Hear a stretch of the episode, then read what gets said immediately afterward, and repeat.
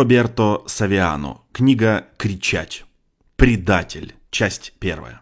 В сентябре 2017 года журналист Джамал Хашоги переехал в Соединенные Штаты, чтобы бежать из Саудовской Аравии, где он стал мишенью того режима.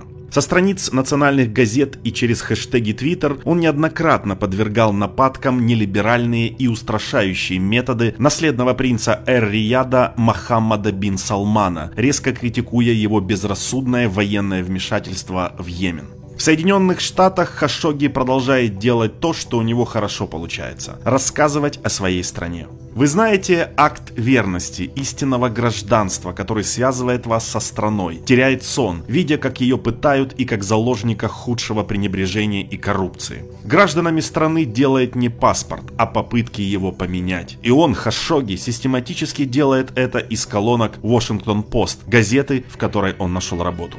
Статья за статьей, даже сейчас, когда он находится в Нью-Йорке, он не перестает сеять сомнения в образе, который принц Эр-Рияда пытается сохранить сияющим и улыбающимся. Образ страны, который становится все более открытым и снисходительным. Даже по отношению к женщинам, которые благодаря его благословению теперь в одиночестве мчатся по мощенным и прямым дорогам его новой Аравии. У правительства Саудовской Аравии есть средства и решимость, необходимые для того, чтобы национальная пресса распространяла только этот образ. Тот самый образ, который искусственно поддерживается четким и хранится в интернете между туристической экзотикой и Лауренсом Арабии. Командой хакеров, возможно, сами под руководством адвоката Сауда Аль-Кахтани, который будет играть центральную роль в слежке за Джамалом. Мохаммад бин Салман не испытывает недостатка в деньгах и полномочиях для обеспечения того, чтобы доверенные сотрудники отслеживали каждую информацию, которая поступает из пустынных дюн и выходит в интернет.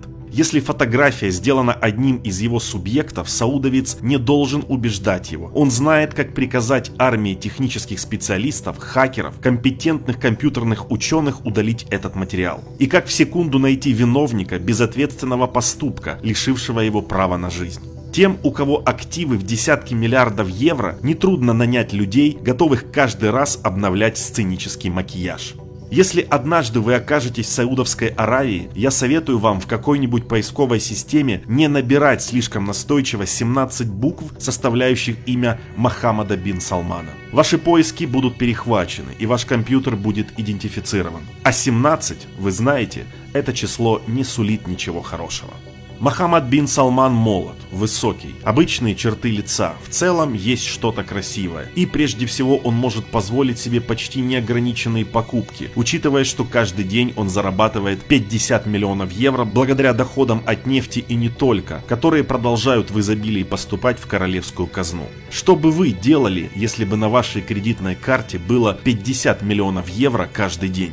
Вы знаете, что на Западе ходит много легенд об арабских князьях, но то, что в его резиденции есть сапфир для обозначения крана с холодной водой и рубин для горячей воды, кажется реальностью. Но Мохаммад бин Салман также знает, как дарить бриллианты с той же беспечностью, с которой предлагают дикие цветы. Потому что в детстве он узнал, что 16 и 42 соответственно имена Аллаха Аль-Вахаб и Аль-Карима, щедрый и добродушный. Поэтому несправедливо, что Джамалу Хашоги в строках своих передовых статей никогда не удается выделить эти положительные аспекты своего характера. А вместо этого он настаивает на нелестных аспектах, таких как жестокость, с которой он обычно преследует своих политических оппонентов, чтобы за ними шпионили коррумпированные хакеры, которые систематически взламывают учетные записи Twitter или Facebook. Хашоги знает, что они заставят его заплатить за это. И в глубине души он уверен, что он заплатит, даже если друзья и родственники скажут ему, что наследный принц не посмеет прикоснуться к нему за пределами Аравии, и что пока его нет, он в безопасности. Однако в мае 2018 года Хашоги покинул Нью-Йорк, чтобы посетить конференцию в Турции. Здесь он встречает женщину Хатидже Джингис, аспирантку. Вскоре он обнаруживает, что у них много общего. Это взгляд на мир Хатидже, который зажигает искру в Джамале. Форма ног, движение пальцев, полнота губ, округлость груди. Все это привлекает внимание, когда вы чувствуете, что у мира такой же взгляд и такое же желание изменить его. В сентябре того же года Джамал решает жениться на Хатидже и поэтому отправляется в консульство Саудовской Аравии в Стамбуле, чтобы запросить документы, подтверждающие развод со своим предыдущим партнером. В консульстве все вежливы, хорошо понимают его поспешность. Разрешение на новую свадьбу заверяют, скоро все будет готово, он может пойти забрать 2 октября. Восприятие – это не полная определенная мысль. Напротив, это смутное ощущение, которое никогда не может материализоваться. Как состояние полусознания, признаки того, что мозг еще не усвоил это, но оставил его в состоянии готовности. Джамал Хашоги ощущает незаметное смущение, возможно, страх в голосе сотрудника, который назначает встречу. И это незаметное смущение, эта тревога, которую он чувствовал, волнует его, хотя он вместо этого говорит своей девушке быть спокойной. В день получения сертификата в утреннем свете Джамал и Хатидже снова находятся перед консульством. Только ворота отделяют здание от дороги. Но с этой стороны Хашоги находится в стране своей подруги, Турции. С другой стороны, с другой стороны он вернется в другую страну, в Аравию, где его довели до смерти. Саудовская Аравия. Шаг вперед в Эр-Рияде, шаг назад в Стамбуле. Смущение сотрудника уже несколько дней живет в его животе, разрушая кишечник, не имея возможности достичь мозга. Странно, как мужчины доверяют только разуму и не слушают своих инстинктов. На самом деле инстинкт может рассказать то, о чем разум еще не знал.